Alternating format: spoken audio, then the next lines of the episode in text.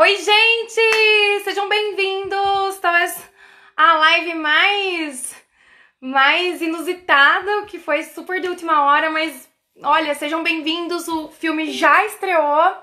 É, vão chegando aí na live, por favor, porque hoje é com ninguém mais, ninguém menos que Dr. Ítalo Marcilli.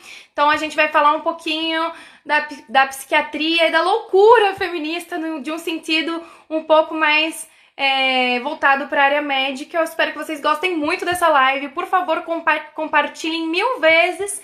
E vão fazendo suas perguntas também, se der tempo, no final a gente vai respondendo também. Daqui a pouco o Ítalo já está entrando e eu quero agradecer a todos que depositaram toda a confiança em mim, é, que, que sempre estiveram comigo. Quero mandar um beijo aí pro Will Júnior, pra Ana Feraboli, que tá sempre comigo, estão sempre comentando, pro Augusto Camilo, que são seguidores que eu já considero amigos, estão sempre comigo, então quero agradecer muito vocês. Daqui a pouquinho o Ítalo já tá entrando, acabei de falar com ele, então é, vamos aproveitar aí pra, pra dar bastante coraçãozinho aí. E deixa eu ver aqui. Pronto, o Ítalo já chegou. Conectado Entendo, gente, vai dar, vai, vai, vai dar tudo certo. E... e aí, como é que você tá? Eu vou ter um bandeirão desse ainda na minha casa, Sara. Eu não tenho que arranjar uma bandeira dessa aí. É bonito, olha aí. É, eu sei. Você sabe que eu fui uma vez numa palestra lá em Teresópolis, aqui no Rio de Janeiro, na região serrana do Rio. E aí o, o padre lá que me, me chamou para dar palestra, ele botou um bandeirão desse na, na, na frente da igreja, assim, e um paroquiano, que era um, um jurista, e tal, assim, uma padre, cuidado, porque alterar a bandeira nacional pode ser imputado como crime, não sei o quê. Ele falou assim, se for crime, pois que me levem preso, porque essa bandeira vai ficar aí. Eu falei, isso mesmo, isso é mesmo, é gostei. Gostei desse, gostei dele. Esse é mais. Gostei. Um beijo aí, Oi, pelo que, que diferente conversar contigo assim. Eu tô acostumada a conversar contigo no, no consultório. Aham, exatamente. e, ô oh, meu, te agradecer de verdade pela ajuda aí na, na divulgação do filme e tudo. Ó, oh, tô esperando minhas receitas, tô precisando de receita aí do meu remédio. tá Você é médico? Tá cobrando em rede nacional aqui. É, então. Ei, poxa. Deixa comigo, Sara. Deixa que eu vou te mandar, vou te mandar. Muito bom, muito bem. E, gente, para quem não sabe, porque eu tô cobrando receita, pra quem não sabe, eu até fiz um vídeo, depois vocês estão lá no meu canal, né? É, a verdade sobre Ítalo Marcilli. O Ítalo foi meu psiquiatra durante três anos, quando eu tava lá no Rio de Janeiro. Uhum. Ítalo não tinha nem 10 mil seguidores no, no, no Instagram dele. Tinha o consultório dele lá, lá no Rio. E eu fui, e eu fui é, paciente dele e ele conseguiu me colocar nos eixos. E eu lembro que eu chegava todo mês, às vezes a cada 15 dias lá, chorando, toda triste, toda cagada, na merda. E, e aí eu, eu parece que eu, eu sinto que eu tive a oportunidade de ver nascer o Ítalo que vocês conhecem hoje, porque acho que um dia ele cansou do meu chororô, ele falou, e eu lembro até hoje que eu falei assim para ele, tudo que eu queria, doutor Ítalo, era alguém que me colocasse no colo e tirasse todas as minhas dores e resolvesse meu problema. Aí, de repente, ele me olhou com uma cara feia, eu já fiquei toda com medo. Ele falou assim: para de besteira, chega, acabou, chega, não tem mais. Essa pessoa não existe, essa pessoa não vai vir, e se você não resolver seus problemas, ninguém vai resolver para você. Para, para de ser vítima. Você, você, olha, olha feminista dentro de você ainda, Sara. Pare de ser vítima. Essa pessoa não existe. Para de sonhar com isso. E aquilo me doeu, que eu voltei para casa assim, toda doída. E uma semana depois a vida já estava outra coisa, porque eu acho que eu precisava, como muita pessoa precisa, levar uns tapas no meio da cara, assim, né, uma terapia de guerrilha para uhum. despertar e parar de, de procurar alguém só para fazer carinho, assim. E a partir daquele dia eu fui colocando a minha vida nos eixos, então foi muita, foi muita terapia, foi muito, muito trabalho, terapia e eucaristia. Eu acho que foram as três coisas. Trabalho, terapia e eucaristia. A partir daquele momento a, a vida mudou e o Ítalo virou esse Ítalo que vocês conhecem, gente. Que. é. Sara, uma coisa que, é, que não acontece só com o movimento feminista. Depois eu queria falar um pouco disso. Sei, a gente não tem pauta. Tem pauta para conversa hoje, não, né? Eu Deve fiz umas perguntinha aqui Tem? que eu acho que vai ser bem legal. Então, tá. Mas aí pode ir falando, pode ir falando. Tem uma coisa, Sara, assim, no movimento feminista, eu, de verdade, por temperamento, o pessoal não sabe disso, né? O pessoal acha que eu sou só brigão, não sei o quê, mas uma galera já sabe que não é bem assim que funciona, mas por temperamento eu tendo a tentar ver as coisas por todos os ângulos, entender. É de verdade, a gente sabe que a pauta, algumas pautas abstratas do movimento feminista fazem sentido, né? Algumas pautas abstratas do movimento feminista fazem sentido. Agora, acontece no movimento feminista uma coisa que é, é uma tentação e que acontece, olha, não tem nome, tem um movimento aí que acontece com os homens hoje que não tem nome, tá? Mas que é a mesma coisa, de algum modo, de algum modo, que é tentar encontrar uma ordem externa, esquecendo que no fato a gente é tabernáculo de uma ordem interior. Quer dizer, dentro, existe uma ordem interior da qual a gente é tabernáculo, que a gente você pode chamar de, a gente pode chamar de graça, a gente pode chamar de Espírito Santo, a gente pode chamar de lei natural, a gente pode chamar, sei lá, de, de, é, de princípio de ouro, né? Existe uma ordem interior que, se essa ordem ela não é o objeto mesmo de qualquer ação, ou de qualquer conduta, ou de uma sese, ou de uma busca cotidiana para a gente encontrar, não vai ter palavrório de fora, não vai ter é, movimento externo, seja religioso, hein? seja é, ideológico, que vai conseguir dar para a gente um princípio de dignidade, de decência e, no final de contas, de felicidade. Né? Quer dizer, existe um movimento aí que é esse movimento do pessoal que ah, os homens têm que empreender, ficar rico, não sei o que, ganhar dinheiro, economizar, ganhar um milhão, meu filho. Isso é uma, bobe... uma bobajada sem fim. É uma bobajada sem fim, no sentido de que, olha, se a ação, se a tua ação ela não se dirige a tentar encontrar uma ordem interior e dentro de você se ser um tabernáculo assim que consiga receber um tipo, um princípio de ordem, você, bicho, qualquer qualquer palavra de fora, é, livre-se do patriarcado, é, rapaz, isso não faz mais mínimo sentido. Então, fique milionário, isso não faz mais mínimo sentido. Isso, isso, é um princípio de confusão sem fim, confusão sem fim, né, Sara? E isso desorganiza muito as pessoas. As pessoas se perdem pra cacete. Essa que é, essa que é a questão. É... Muito. É óbvio, eu acho, que, é, eu acho que isso que você está falando, Ítalo, me leva até a primeira perguntinha que eu preparei, umas perguntas da hora, assim, né? E polêmicas, porque afinal de contas eu sou a Sarah Winter, né? Então. Eu, é... é, tá. eu, vi, eu vi teu filme, tá? Você viu já? Aham, já, óbvio que eu já vi. Eu já. Eu sou amigo, do, eu sou amigo da diretora, pô, do filme. Você acha que ela me passou a senha do filme? Eu vi o filme antes da, da versão. Eu vi antes da versão final. Fala pro pessoal o que, que você achou. Então, eu vi a versão do diretor, eu não vi a versão final, e a versão do diretor já estava excelente. Eu quero falar sobre o filme, pessoal. A Vida de Sara, né? Tá lá na lumine.tv. Acho que vai ser, vai ser distribuído por lá, né? A princípio vai ser. Já, já estreou hoje. Estreou hoje. Já estreou hoje? Então, beleza. Hoje. Hoje, então, já assisti. Eu gostei muito. É, vamos, vamos Sara, falar do filme daqui a pouquinho, porque eu acho que o filme ele conta duas coisas que são interessantes. É uma coisa que, bem, tu vai fazer a tua pergunta, mas deixa eu falar de você aqui.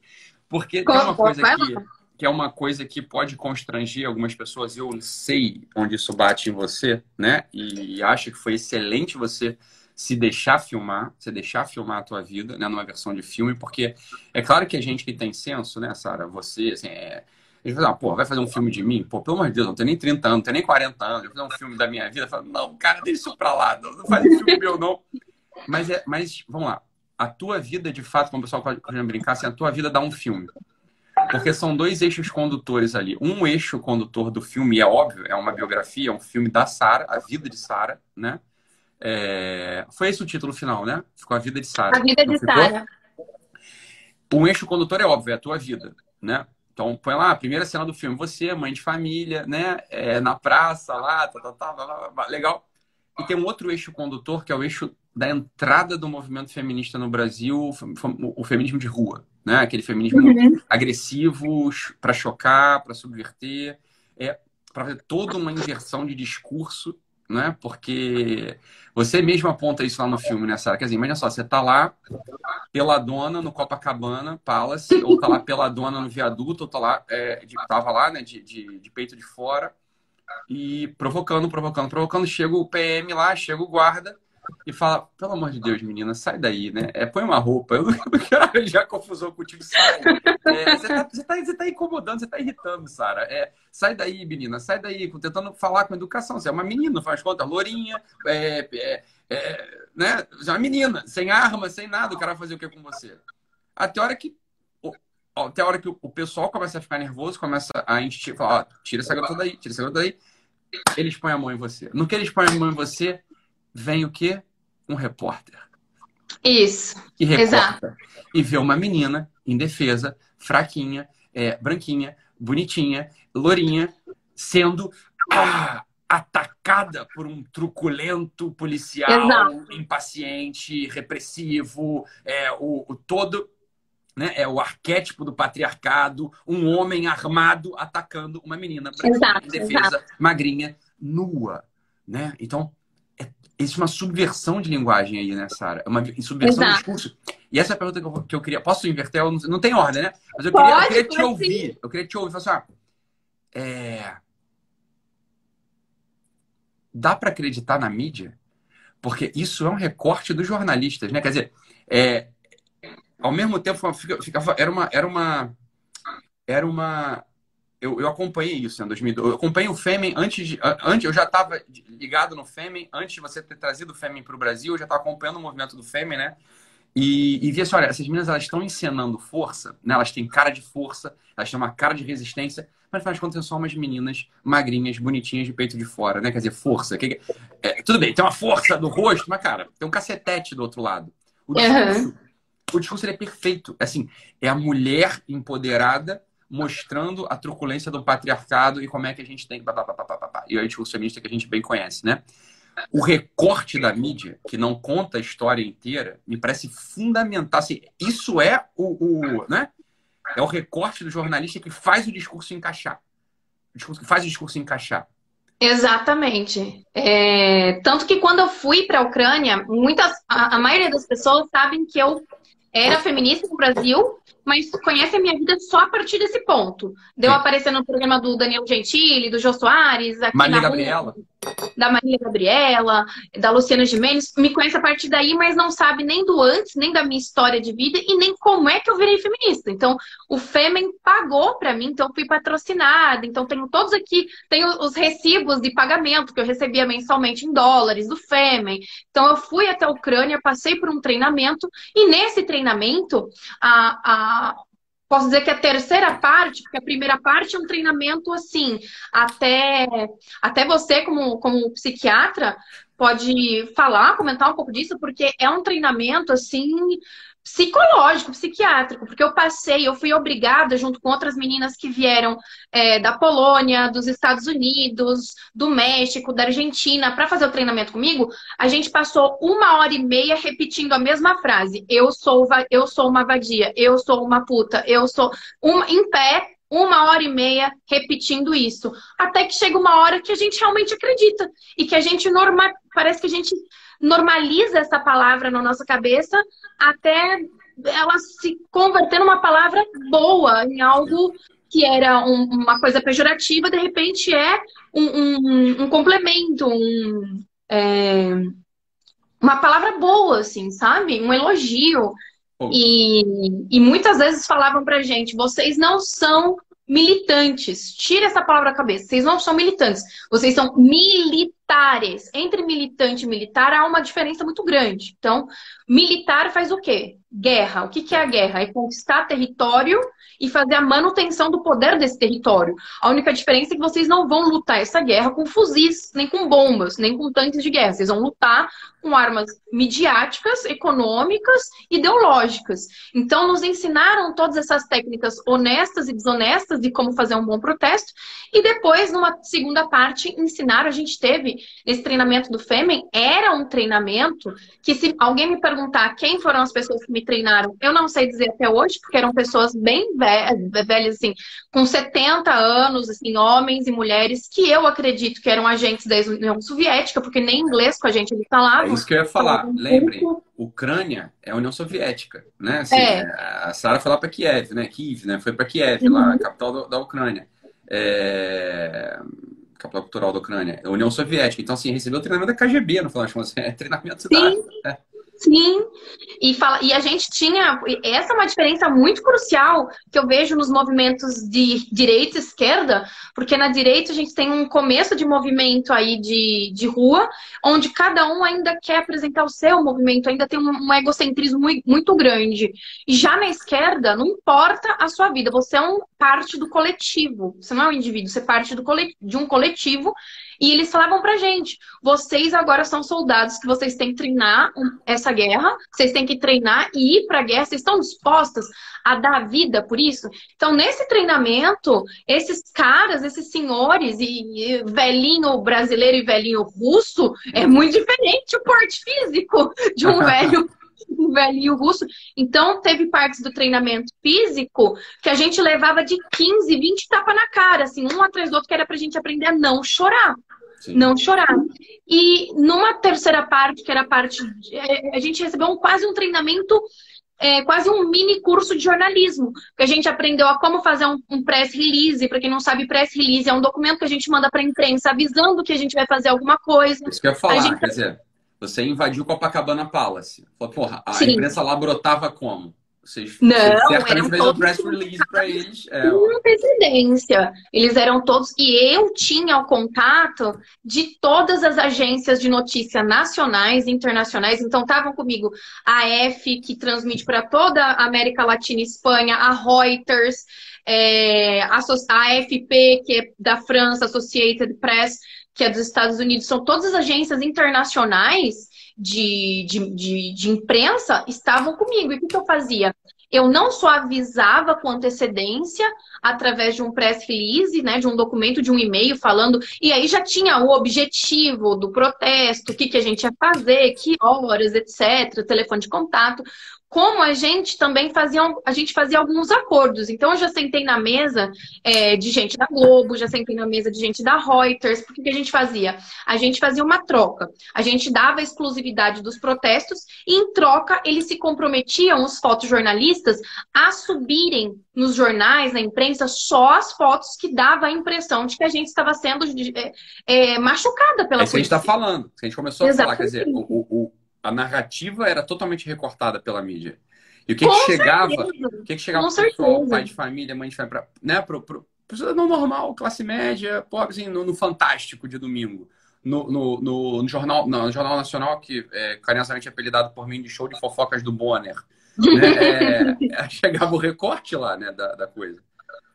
Nossa, e, e, a abertura que eu tinha, eu tinha um poder, um poder midiático muito forte. 2012, 2013, 2014. Toda vez que alguém queria escrever sobre qualquer coisa, saúde da mulher, é, coisas de feminismo, ligavam para mim para colher a minha opinião. Então eu ganhava muito dinheiro indo nos programas da Globo, no programa da Luciane Gimenez, e eu vivia disso. Então hoje que eu não sou mais feminista, eu não tenho espaço em nenhum desses lugares não tenho espaço nenhum, ninguém. Eu, eu brinco que os meus peitos valiam ouro, porque quando eu mostrava eles, eu era convidada é e era paga para isso. E hoje que eu me dedico a falar a verdade e transmitir a verdade, eu já não importo mais. E aí, isso me leva, o, o, o Ítalo, que eu queria te fazer uma pergunta que eu acho que Muita gente me pergunta isso, deixa eu ver aqui no meu rascunhozinho. Muita gente me pergunta, e eu falei: olha, eu não sou psicóloga, não sou psiquiatra, e acho que eu vou deixar essa pergunta para quem entende. Que aparentemente, a, essa nossa sociedade, a gente tem visto um número muito grande de depressão, suicídio, automutilação, que elas isso se multiplicou muito, principalmente depois, da, é, nessas últimas décadas. E eu queria te perguntar se você acredita que a revolução sexual como um todo e a inversão dos papéis masculino e feminino contribuem para esse fenômeno, fenômeno de mulheres tristes, de mulheres que se automutilam, de mulheres que se suicidam. É, é essa a pergunta. Cara, vamos lá. Tem uma porcentagem de depressões e ansiedades que não estão no, no espectro de questão existencial, tá? Então, tem uma porcentagem, que é a porcentagem que sempre houve na humanidade, né? Sempre houve na humanidade, assim, um, 1%, né? Um, um meio por cento de pessoas com depressão grave, né? Com ansiedade grave, tá? Claro, existe uma questão da cérebro. O cérebro tem a sua produção, né? E síntese, enfim, equilíbrio de neurotransmissores. E quando tem algum desregul... alguma coisa desregulada aí, é claro que a pessoa vai ter uma depressão que não tem a ver com questão existencial. Tem gente que é assim, ó, tem que estar tá tudo bem na vida, a pessoa é normal, normal, assim, ó, tem uma vida, uma vida familiar boa, uma vida profissional boa, uma vida espiritual boa, tá tudo, tá tudo no eixo e a pessoa deprime, tá? Possivelmente não tem um fundo existencial ali que seja a prevalência. Agora, o que a gente observa hoje, né? De 80 anos para cá, tá? De 60 anos para cá, para ser mais preciso. A gente vê um aumento, um aumento no número absoluto de casos de depressão e ansiedade. Né? O, a escalada dos números de suicídio. É, o suicídio é uma epidemia hoje. A mídia não fala isso e eu acho até razoável não falar, porque pode dar ideia para os outros, né? Mas Sim. a verdade é que o suicídio é uma epidemia. A depressão é absolutamente prevalente. A ansiedade, 40% do nosso, da, da nossa comunidade tem ansiedade clínica, ok? Isso tem um fundo existencial. O fundo existencial a gente pode apontar com muita segurança que é isso que a gente estava falando aqui. Olha, quando o teu interior ele não é ordenado, quando o teu tabernáculo interior ele não tem uma ordem, ou seja, quando você não sabe o teu lugar existencial, ou seja, quem você é de fato, para que, que um ser humano serve? Para que, que um ser humano funciona? Logo, como eu sirvo? Como eu funciono? Como eu me ordeno nesse mundo? Como eu me ordeno na frente dos outros? Quando isso se perde, quando você é desligado, quando você é desconectado, é evidente que o, o, o ser humano vai encontrar um vazio ali dentro que se aparece para ele com a mesma manifestação de uma depressão.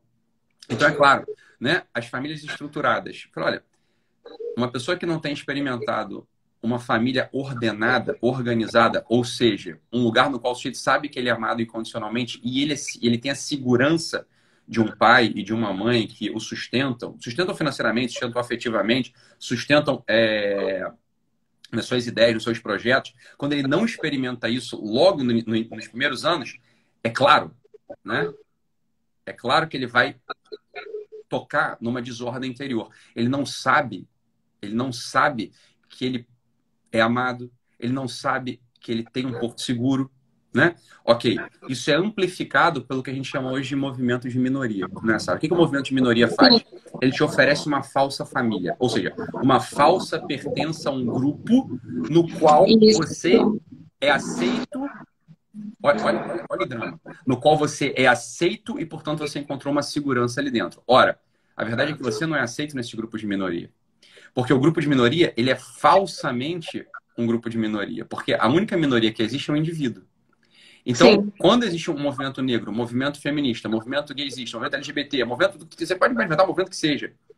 É assim, ó. Eu só aceito desde que eu me esvazie, eu, eu me esvazie dessa ordem interior do indivíduo e professe o credo da cartilha dessa minoria. Se por qualquer motivo de consciência, qualquer motivo interior, qualquer motivo de experiência de mundo, eu tenho, assim, eu não concordo muito com o que eles estão falando. Você é expulso do você, é você é expulsa do movimento de minoria, né? É aquela coisa do, do, do, Como é que é o nome daquele negão americano lá, que foi candidato à presidência da República, rapaz? Me esqueci. Mas é verdade, só. Por exemplo, movimento negro. Os negros são muito aceitos no movimento negro se eles professarem toda a cartilha do movimento negro. Não basta ser negro, né? Não, é, se, é. Se ele é um negro cristão, bah, já não vai funcionar muito.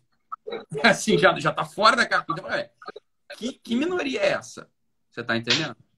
Então é óbvio que esses momentos de minoria, e aí nos momentos de minoria entram, entram aí tem um monte de outras coisas culturais que você tava dentro disso, né? Quer dizer, toda, todos os movimentos da cultura da morte, né?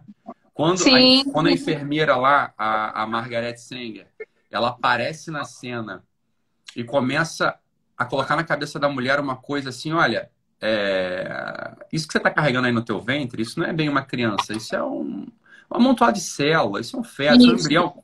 Quando você desumaniza o feto, a desumanização da visão do que é o feto foi o que permitiu a cultura da morte. A Margaret Sanger, olha, ela vai ter que prestar contas, porque ela, ela introduziu um princípio de desordem em todo mundo, porra. É o Ben Carson, Sim. bem lembrado. Ben Sim. Carson é um negão americano. Obrigado, Paulo. É meu vizinho, né? Peço um cheiro do meu charuto aqui em cima. É, ele tá aqui na live, agora que eu vi. Então. Não, o Barack Obama não. O Barack Obama é um, um negão que estava dentro da cartilha. O Ben Carson não. O Ben, é... Carson, é, o ben Carson é mil vezes mais negão que o Barack Obama. Né? Ele é mais preto que o Barack Obama. Só que ele não era do movimento negro, porque era cristão, porque era, era conservador. Né? É... de repente ele não é nem mais negro. Ele não é nem mais negro. Ele, é nem mais, ele não tem nem mais lugar de fala. Não. Negro. Porque ele agora é conservador cristão. Ele é um, né? Então, os movimentos de minoria, eles são absolutamente perversos para isso que a gente está falando, sabe? Esse movimento de minoria, e é fogo, né? Porque o que acontece? Entra o jovem na faculdade, né? Ou numa associação de bairro, ou no que quer que seja, uma família estruturada, ele é absolutamente acolhido ali naquele, naquele ambiente, né? Falsamente acolhido, é óbvio, né? Falsamente acolhido. E o princípio de desordem, pronto, é, tá, tá concluído. Princípio de desordem está concluído. O sujeito ele vai experimentar esse vazio, né? É óbvio que vai. É,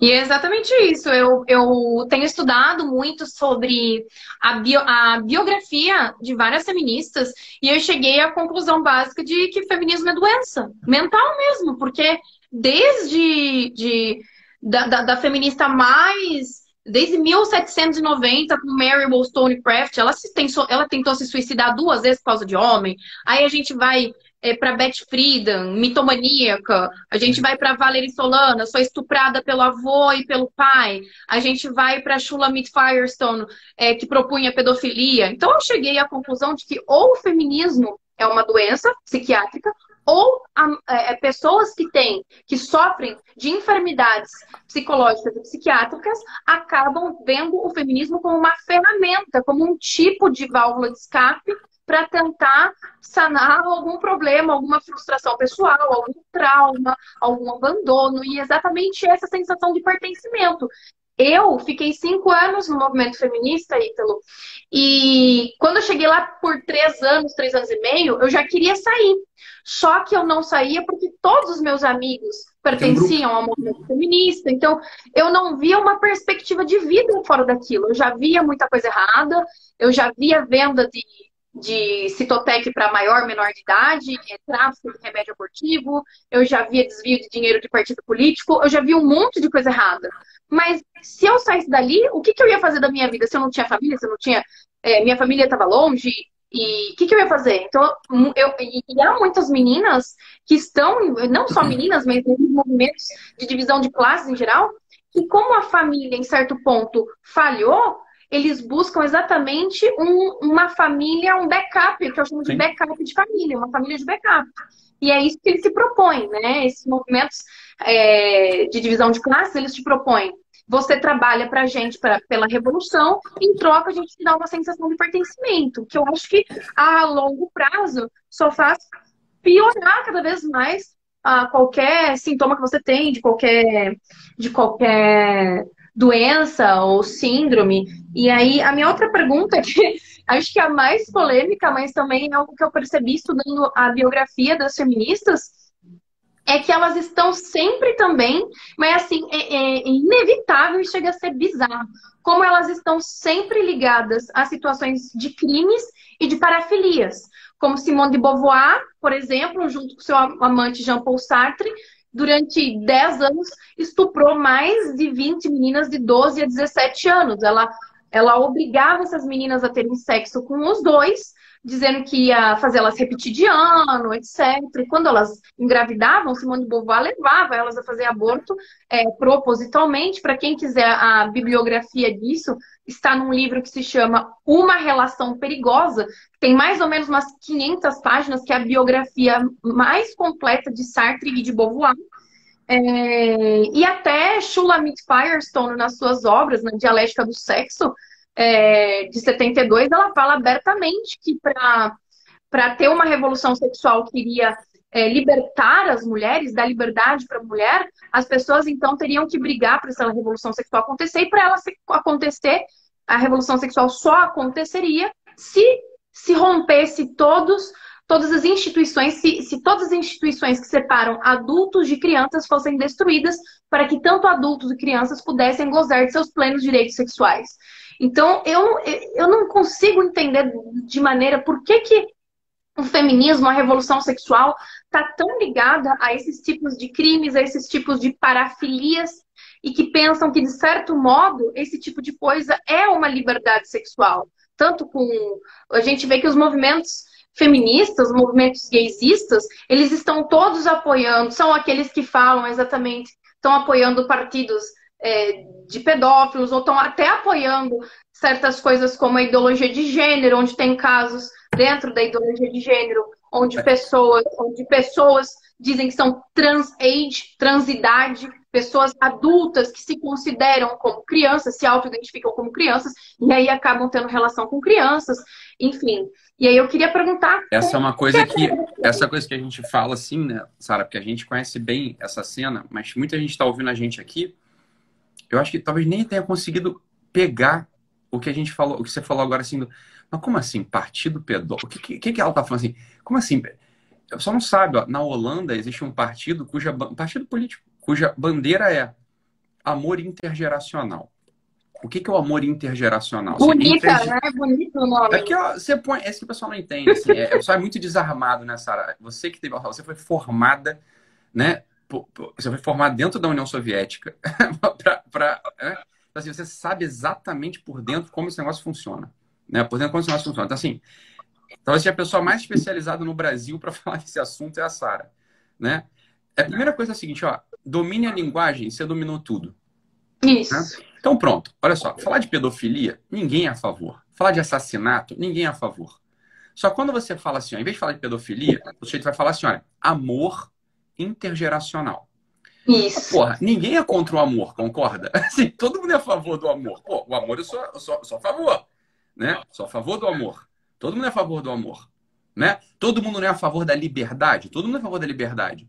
Então, quando a gente inverte a linguagem, então olha só, eu não vou falar de pedofilia mais, eu vou falar de amor entre as gerações. Isso. Eu não vou falar mais de matar um filho no ventre, eu vou falar de liberdade de escolha da mãe. A pessoa, a pessoa comum, ela nem notou o que aconteceu. Nem notou o que aconteceu. Aconteceu o seguinte, olha, existe, né, existe uma militância, em cima da militância existem os ideólogos, em cima dos ideólogos existem os filósofos, esses sujeitos né, têm uma agenda muito clara imperialista de dominação. Ponto.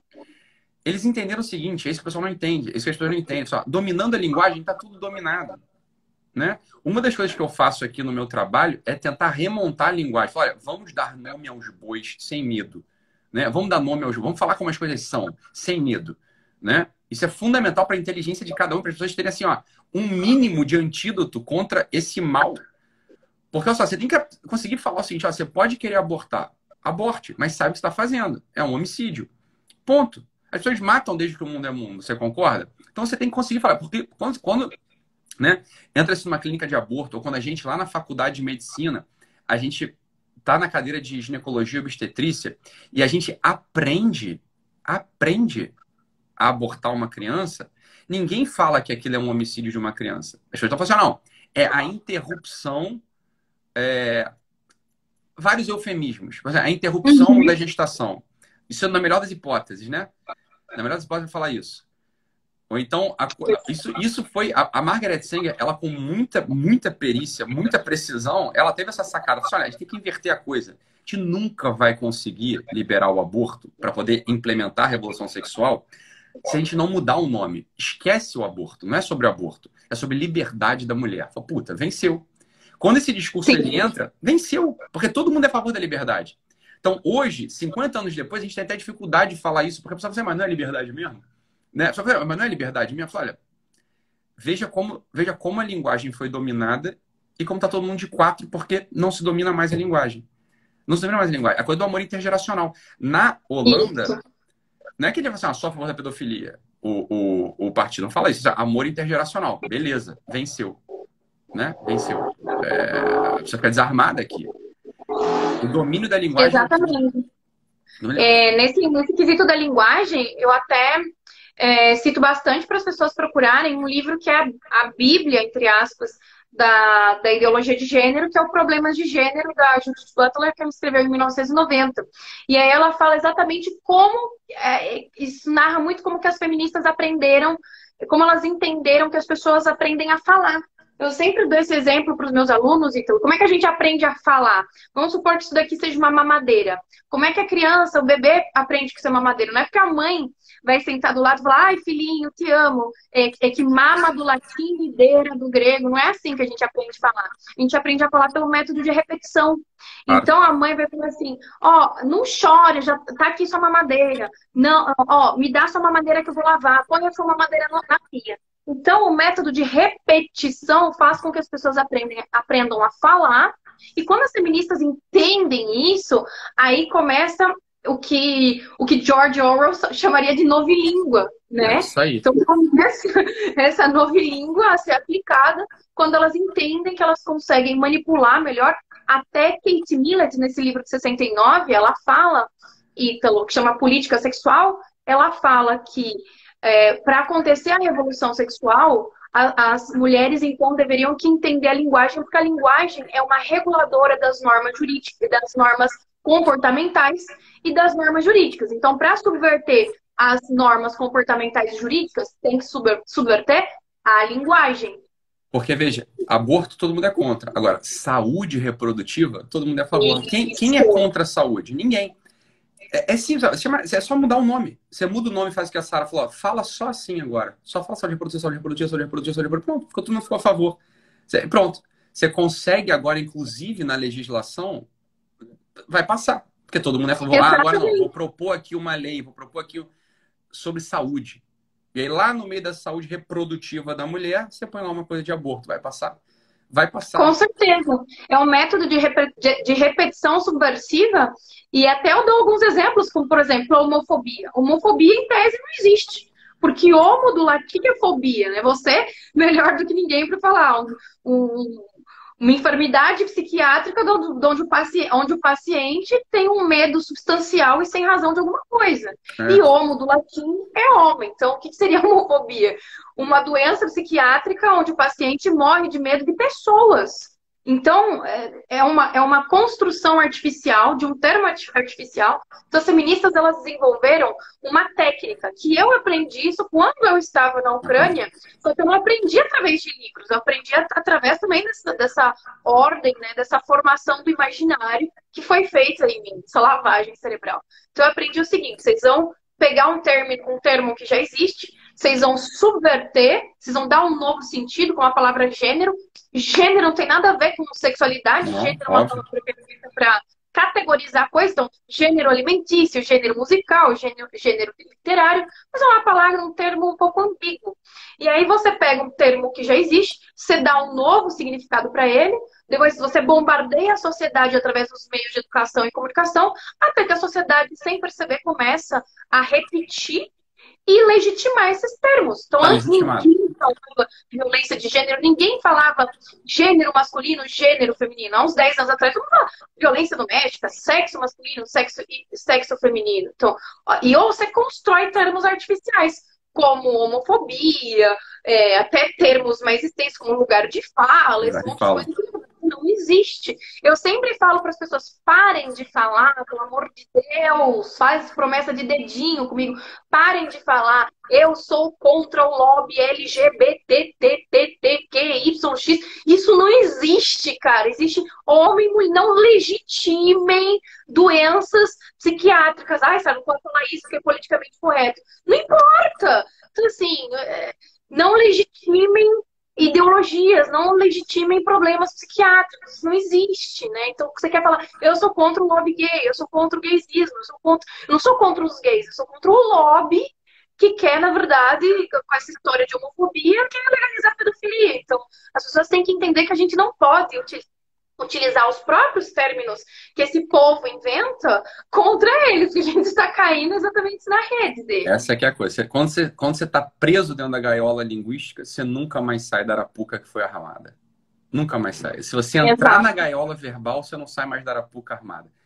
Então, uma das coisas que eu faço aqui, e chocou um pessoal quando eu comecei a falar, vamos falar aqui palavrão, vamos falar, com, vamos falar como as coisas são. Isso aqui Sim. é, é para romper a gaiola linguística. Quando você rompe a gaiola linguística, você tem alguma chance, agora você tem alguma chance de olhar a realidade. Se você está preso dentro. Você olha, não é verdade, Sara? Você olha, você abre Globo News hoje, você abre qualquer noticiário. Aqueles termos, aquelas expressões, elas são todas postiças. Eles só falam daquele jeitinho. Só falam sim, daquele jeitinho. Pronto, você está preso. Você está preso. Você vai pensar em quadrado, você vai pensar daquele jeito que eles querem que, que, que o sujeito pense, né? E não se entendem, o, o cidadão médio, o cidadão comum, não entende, isso é uma estratégia. É essa estratégia de vitória. Essa que é a coisa, né? É, o, o, agora, por exemplo, nas eleições agora, Bolsonaro entrou. Falou, olha, a questão é a seguinte, o, a linguagem que domina no Brasil é uma linguagem que, quando surge, mesmo uma pessoa que é a favor do Bolsonaro, ela fala na linguagem é, do movimento globalista ou comunista. Fala, fala. Então ela tem um grande mal-estar. Ela não sabe nem como defender o Bolsonaro ou defender o que ela acredita. Ela acredita numa coisa que ela viu. Ela não é trouxa. Ela sabe, mas não consegue uhum. falar daquilo. Então ela, ela sempre perder em debate. Que é certo que é errado. Mas quando ela vai argumentar, quando ela vai falar, não consegue. Não consegue é. falar. É. E é por isso que o professor Sidney Silveira, ele sempre falou para mim, que para mim é o maior tomista do Brasil. O Sidney sempre falou para mim, o professor Sidney Silveira, antes de você querer mudar o Brasil, você precisa primeiro aprender a falar português. É você precisa aprender a falar a sua língua. Você precisa saber, é, você precisa fazer um raciocínio. E até o professor Olavo sempre fala que se você não consegue fazer esse movimento de tirar da cabeça e passar pela boca, fazer esse movimento, é porque você ainda não compreendeu os fatos é, verdadeiramente. Então você precisa estudar mais, compreender os fatos. Pelo que você compreender, você vai fazer esse caminho de sair da cabeça e conseguir verbalizar isso. Então, eu acho que o brasileiro médio, ele sabe o que é certo e o que é errado, ele sabe é. o que ele quer, mas ele ainda não consegue falar, utilizar a própria língua, o próprio idioma, a linguagem, para saber falar o que, que ele quer, o que, que ele precisa, o que, que ele demanda. E é por isso que, é, que a gente precisa sempre lutar por uma educação de base, porque, como o professor Olavo fala, a gente, o Brasil é quase um país de analfabetos funcionais. Eles sabem é, o lugar deles ali na sociedade, mas eles não têm ideia de como fazer para mudar isso. E eu acho que, inclusive, é, é, é uma questão de propaganda, né? Hoje, a maioria das meninas cai nesse negócio de feminismo, de aborto, de, de gênero, porque é uma propaganda muito bem construída e muito bem bonita. Então, eu sempre me deparo com meninas falando: não, mas eu sou feminista porque eu quero lutar pelo direito das mulheres. Mas peraí, eu fui, eu fui feminista durante cinco anos, eu nunca ajudei mulher nenhuma. E eu li mais de 60 livros feministas e nenhum livro que eu li, eu poderia, posso citar os 60 aqui, eu nunca li nenhuma frase falando que o feminismo quer ajudar a mulher. Ah, mas com o feminismo em primeira onda. Aqui, feminismo em primeira onda, isso não existe. Então, ah, porque antigamente o feminismo era bom. Em 1929, Marilyn French escreve que todos os homens são estupradores em potencial, em potencial deveriam ser mortos. Então, assim, não existe isso. Então, as pessoas caem muito nessa coisa de, ai, que é bonzinho. Parece que as pessoas têm uma necessidade. Não sei se o brasileiro em si, principalmente, tem uma necessidade de pertencimento a algo. Ele precisa pertencer. Os jovens, assim, eles precisam botar uma etiqueta, assim, um rótulo e falar, não, eu sou tal coisa. Aqui eu tenho muitas é, eu tenho muito grupos de meninas, adolescentes, no, no Telegram, que eu vou dando mentoria, etc., vou ajudando. E elas me falam, tá, mas se eu não. Eu já entendi que o feminismo não é bom, eu não me considero feminista, mas como é que eu posso falar para as pessoas? O que, que eu posso falar para as pessoas que eu sou? Por que, que você quer falar para as pessoas que você é alguma coisa? Você é você, você é a Larissa, a, você é a, a Paula, você, você é um ser humano. Por que, que você precisa falar para você que você é, para as pessoas que você é vegana, que você é feminista, que você é humanista, que você é materialista, que você, que você é socialista, que você é direitista? Por que, que você precisa? E aí eu queria que você comentasse por que, que você acha que essa juventude tem essa necessidade claro. de pertencimento a alguma coisa? Mas é claro, sabe? Porque não pertence a nada mesmo, né? É, aqui, que, aqui, qual que é o primeiro lugar de pertencimento nosso? O primeiro lugar de pertencimento nosso é a família. Ponto. Uhum. Olha, a crise das famílias, é por isso que eu falo, tem uma frase que é clássica, a, a, a, família é a célula da sociedade, né? a célula máter da sociedade, a primeira célula da sociedade, mas é claro, né? é claro. Agora, quando a família sofre, quando a família perece, quando a família padece, quando a família é desestruturada, o sujeito nasce querendo pertencer, porque todos nós nascemos querendo pertencer, né? É uma bobeira você fala assim, ah, eu não quero pertencer a nada. Fala, só fala isso quem teve algum tipo de raiz, tem algum tipo de, de, de... E não nota, é um peixe na água. O peixe não nota que está na água, né? Mas todo mundo, você só pode falar isso, ah, não quero pertencer a nada, tô bem, tô bem resolvido. Beleza, que bom, cara. Isso significa o quê? Você teve alguma estrutura familiar, alguma estrutura de apoio, de carinho, de amor lá, que te deu, assim, o básico da vida humana. Agora, qual que é a nossa realidade de hoje? Né? As famílias elas estão mal obrigado estão muito mal obrigado né? estão muito mal obrigado óbvio é, esse desejo de pertencer a alguma coisa ele vai permanecer e eles encontram aonde eles encontram nesses lugares aí no rótulo Olha só, eu não faço mais parte da família Silva, né? da família Marcílio, da família Geromini, da família. Então vou ter que fazer parte de algum lugar, de algum agrupamento de pessoas. Agrupamento de pessoas. Só que as pessoas não se identificam pelo sobrenome. Elas vão se identificar por uma ideologia. Se identificam por uma uhum. ideia. Postiça, no final das contas. Né? Postiça, no final das contas. Que não alimentam a alma. Porque esse é o ponto. O princípio de ordenamento, o primeiro princípio de ordenamento do homem é o amor. É o amor. Sara, o que, que aconteceu contigo quando você estava com uma sepse, um é, resto, resto, fetal dentro de você, com uma, uma peritonite já quase lá, com a barriga inchada, sangrando, é, e você ligou para suas amigas feministas? Alguma delas foi? Não, me deixaram para morrer. Deixaram para morrer? Uhum. Então, veja, esse, o princípio de ordenamento, o princípio de agrupamento, não era o amor. Não era assim, cara, estamos juntas mesmo. Não. Somos uma família. Não era isso. Isso é o que talvez vendessem. Ah, você faz parte de algo agora para mudar o mundo. Você faz parte de algo agora. Só que, na verdade, para o indivíduo concreto, para o indivíduo concreto, se ele não experimenta o princípio, de, o princípio de ordenamento, que é o amor, ele ainda não encontrou o princípio de ordenamento, porra. Aí você ligou para um amigo teu, né? Que não era de movimento absolutamente de lugar nenhum. Não, pessoa... era católico. Católico. Não é porque os católicos são melhores. Mas olha, bem, ligou para um cara que tá.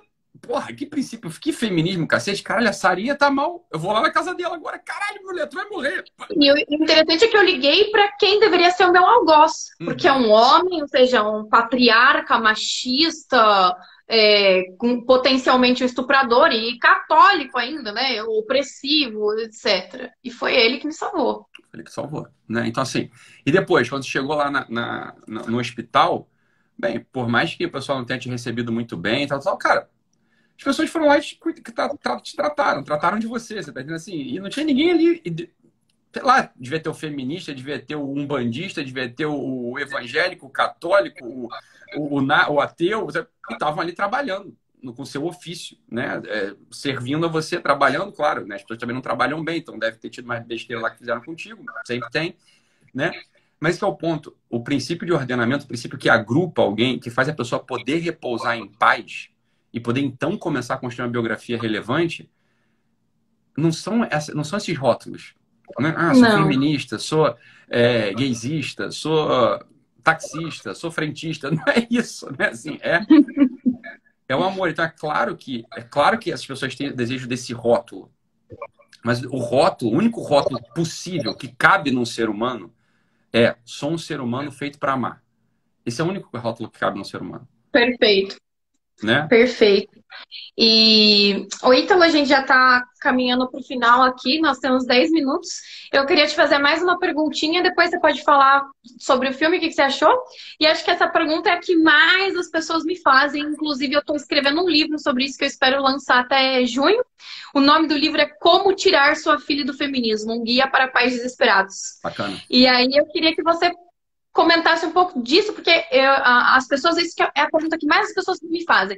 Eu tenho uma filha feminista, o que, que eu faço agora? Meu Deus, como é que eu perdi minha filha? O que, que eu faço para recuperar? E eu queria que você comentasse um pouco como tirar filhas, namoradas, esposas e, e até meninos também do feminismo. Eu posso comentar, Sam, eu queria te ouvir, pô. Você que é. Você, ó, vamos lá. Quem que entrou no feminismo até assim, o último fio do cabelo, né? Até, sei lá, a, né? O pessoal não sabe, o pessoal não lembra, mas assim, não sei se vocês lembram lá no viaduto do chá, a Sara ficou pendurada nos grampos para fazer protesto, assim, é... É uma coisa louca, né, Sara, para pensar. Eu assim, tenho né? a Imagina porque aquele negócio de. É... Aquilo é loucura. São ganchos, né? São ganchos para fazer suspensão corporal. E eu não queria, o Ítalo, eu não queria fazer aquele protesto, não. A gente tinha uma outra menina que ia fazer, inclusive ela ia ser paga, muito bem paga para fazer, que tinha o financiamento, tudo para fazer, mas de última hora a desgraçada deu para trás, e eu, como era a líder do negócio ali, ficou todo mundo olhando para minha cara, eu falei, não tô acreditando que isso tá acontecendo comigo, mas... Vai sobrar pra Sara! Então, pô, sobrou para mim, ó, me e aí, todo mundo olhando pra minha cara, eu era líder do negócio, eu falei, tá, vai eu mesmo, né? Vou fazer o quê? Não, é, porque a gente é ensinado, na Ucrânia a gente aprendeu, né? Que não importa, a gente, a gente coloca até a nossa integridade física de outras pessoas e a nossa para jogo também. Uma o importante. É revolução, é uma é militar, não é militância, é, é militarismo. E, e voltando à pergunta aí, muita gente me pergunta isso, é, mas ainda quero escutar a tua, a, a tua sugestão. Uhum. A primeira pergunta, eu, eu sempre pergunto com uma, faço uma pergunta retórica, eu respondo com a pergunta retórica, método meio socrático. Falo assim, tá, mas por que, que você acha que tua filha foi parar no feminismo? É isso aí. Por que, que a sua filha está procurando justiça fora de casa e não dentro de casa. Então eu sempre respondo com isso, tanto que no, no livro que eu vou lançar, o primeiro capítulo é só de diagnóstico familiar. Se tem divórcio, se tem de alguma coisa, o porquê que a tua filha está buscando uma forma de justiça na rua e não junto com a família. Então, é, é sempre isso que eu começo uh, perguntando. E eu queria saber a tua sugestão, que eu sei que, eu sei que teve, tem muita gente que te procura por causa disso também, de filhos problemáticos que estão é claro, metidos nisso. É, o que, que a gente vê, né, Sara? Volta para aquele assunto lá e que depois é, é difícil, né? Mas a, a, o, é, é, aquele bom e velho assunto, assim, que a gente fala assim, qual que é a raiz do problema? É, é, é, o, desejo de, é o desejo de pertencer a algum lugar que tem amor, uhum. né? É o desejo de pertencer a algum lugar que tem amor. É claro que as histórias de pessoas que saem disso são sempre as mais é, pessoais possíveis. Então, às vezes, você engravida, uma feminista engravida, bem, agora vai ter que ter um filho ali que caramba, eu posso amar uma pessoa em concreto. Se eu posso amar uma pessoa em concreto. É... Você tem um princípio de ordem volta para dentro de você. Porra, voltou. É claro que tudo aquilo que, você tava, que a pessoa estava militando esvazia. Né? Esvazia.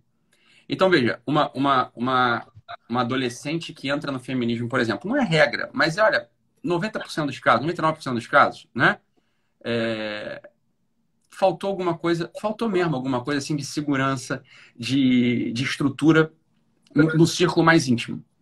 Né? No círculo familiar mais íntimo. Faltou, eu posso dizer, porque eu fui para Polônia, para Ucrânia, para Holanda, para França, rodei a América Latina inteirinha, nem sei mais os países que eu fui. E eu nunca. Gente, isso que eu tô falando é muito sério.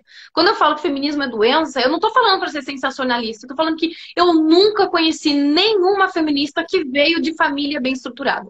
Eu não, se eu não conheço. É. Eu queria ter dinheiro para mandar uma agência fazer pesquisa, assim, fazer uma pesquisa mesmo, com umas 10 mil feministas, para ver a estatística disso. Eu espero, se algum empresário aí que queira tá escutando a gente na live, queira fazer, faça.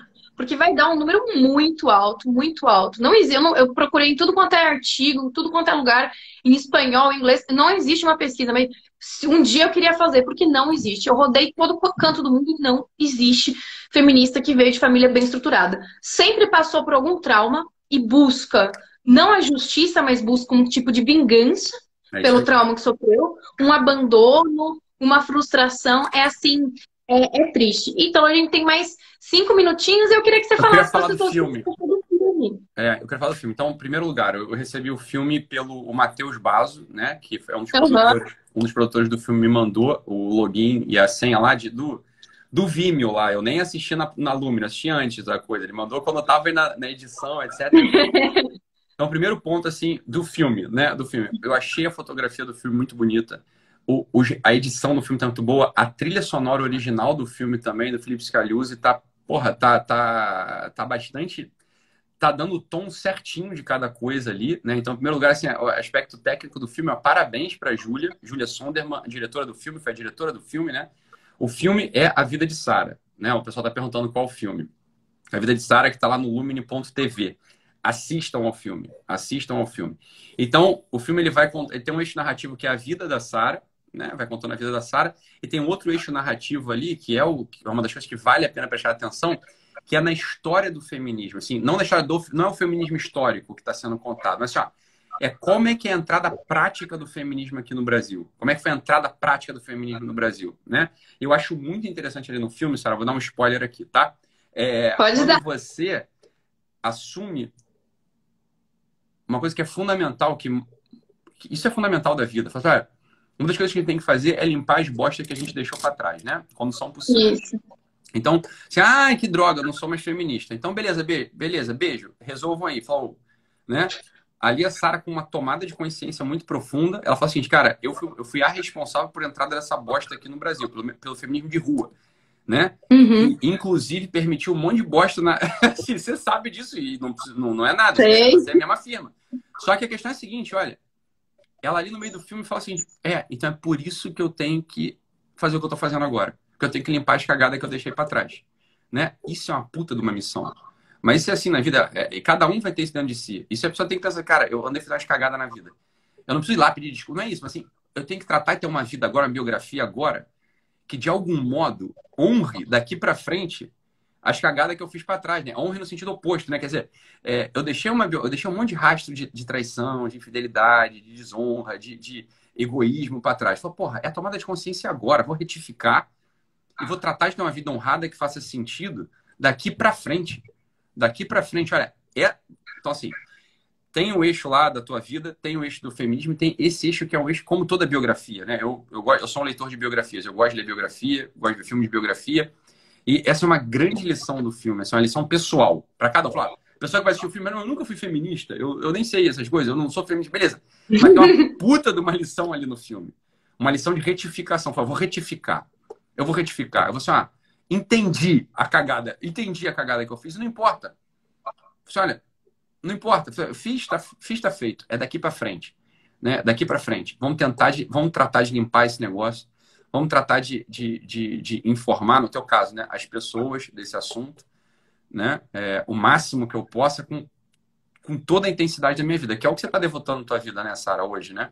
É, deixa eu fazer, vou fazer uma leitura aqui, já que você pediu para comentar o filme. É, eu acho que, que eu falei no início da live, né? Existe uma desordem interior muito profunda que faz com que as pessoas possam cair nesse tipo de coisa. Né? No caso ali do filme era o feminismo. Então tem uma desordem, tem um esvaziamento profundo da ordem. Então quando vocês levantavam aqueles cartazes lá, free fuck, né? Assim, é, é free fuck, free fuck, assim, sou vadia, sou vadia, sou vadia, sou vadia, sou uma puta, sou vadia. Falar, beleza? O que aconteceu? Você desordenou o interior completamente, porque isso não é o, isso não é o desejável, isso não é o que ninguém quer ser, na verdade, né? Você precisa falar isso tudo você desordena todo o teu interior para poder colar maximamente num discurso postiço que está para fora. Uma das devoções da tua vida hoje, eu sei porque eu te acompanho, eu sei porque está lá no filme, eu sei porque você fala isso publicamente, falando assim, olha, é colocar, é tentar reestruturar um princípio de ordem. Reestruturar um princípio de ordem interior. Seja através de, uma, de um serviço é, prestado dia é, e noite, sem medo, é, seja através do cultivo da religião, do princípio de ordem da religião, do princípio de ordem interior, não é, Sara? Então, essa é uma lição muito profunda do filme. Eu acho que todo mundo tem que ver esse filme. Quem, quem vive no Brasil hoje tem que assistir o filme. Porque conta uma história do, do que, é o Brasil hoje, conta uma história de uma vida que pode ser imitada, né? Não é assim uma vida distante. Você, ah, mas eu nunca fui para a Ucrânia, eu nunca fui feminista, eu nunca botei o espelho de fora é, em Copacabana. Beleza. Você nunca fez isso. Mas tem um monte de coisa que tu fez aí. E, e, e, tem que retificar. E tem que retificar. Né? E tem que retificar. Então, assistam ao filme da Sara. Vida de Sara. Vida de Sara é o nome do filme. Assistam. Assistam. Eu adorei. Eu adorei. Ai, brigadão, Ítalo. Pra mim é muito importante. Eu acho e que a última muito pergunta... bem no filme, Sara. Ah, eu tava, eu tava, eu tava 8 quilos mais gorda. A única coisa que me deixa triste. Tá bom, Olha, mas então, tá muito bem no Se filme. alguém perguntar para mim, você se arrepende de alguma coisa do filme? Arrependo de ter gravado gorda. Aí, mas ó, eu já ontem eu já me, oh, gente, ontem eu já eu já me inscrevi, já tô perdendo 50 toneladas aí com isso, então tá já me inscrevi lá, você se inscreve também para você perder seus quilos. Já perdi oito, falta mais uns cinco para eu chegar como que eu era quando eu era feminista, que eu tava magrinha.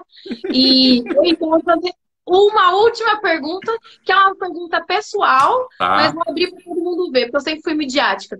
De quando eu entrei na pr primeira vez que eu entrei no seu consultório, há três anos e meio atrás, e até o dia de hoje, tu acha que eu mudei bastante? A gente encontra hoje um, esse princípio de ordem que eu estava falando, um tipo de paz que não é a paz dos cemitérios, né? Não é aquela paz é, ah, é, né, de uma canção de bar. É a, é a paz na guerra, né? É, é a paz na guerra. É a paz de quem entendeu qual é a missão, qual é o nervo da própria vida e vai lutar vai lutar dia e noite para fazer uma biografia que vale a pena. Sara, eu fico muito feliz de te ver. Muito mesmo, assim. Quer dizer, tem uma diferença mesmo. Tem, tem uma, uma diferença, assim, que é isso. Tinha, tinha um esvaziamento, assim, a coisa fora do lugar para se encaixar e a coisa se encaixou. E agora é a vida, né? É fazer essa vida que não é, que, enfim, que é a luta diária mesmo. Muito bom, Sara. Muito bom, muito bom. Tá vendo? Recuperada, paciente devidamente recuperada. Tomei a primeira porrada do Ítalo quando ele não tinha nem 10 mil seguidores no Instagram e funcionou, gente. Então vocês assinem o Guerrilla Way. Quem é meu seguidor aí que não conhece, que está conhecendo agora, assinem o Guerrilla Way e vamos fazer uma terapia de guerrilha que dá certo. Não é o marketing de guerrilha que eu fazia no Fêmea, é terapia uhum. de guerrilha do Ítalo. Então, Muito oi, Ítalo. O Instagram já avisou aqui que a gente tem 20 segundos. Quero te agradecer. Tô com saudades. Passando essa quarentena aí, vou pro Rio. Vamos combinar de tomar uma cerveja, por favor? Vamos, Sara. E... Vamos. Obrigada, viu? Beijo. Fica com Eu Deus. Beijo nos meninos e tudo, viu? E Deus te abençoe tuas ordens, hein, Sara? Amém. Sempre. Tá bom? Fica com Deus. Obrigada. Fica com Deus.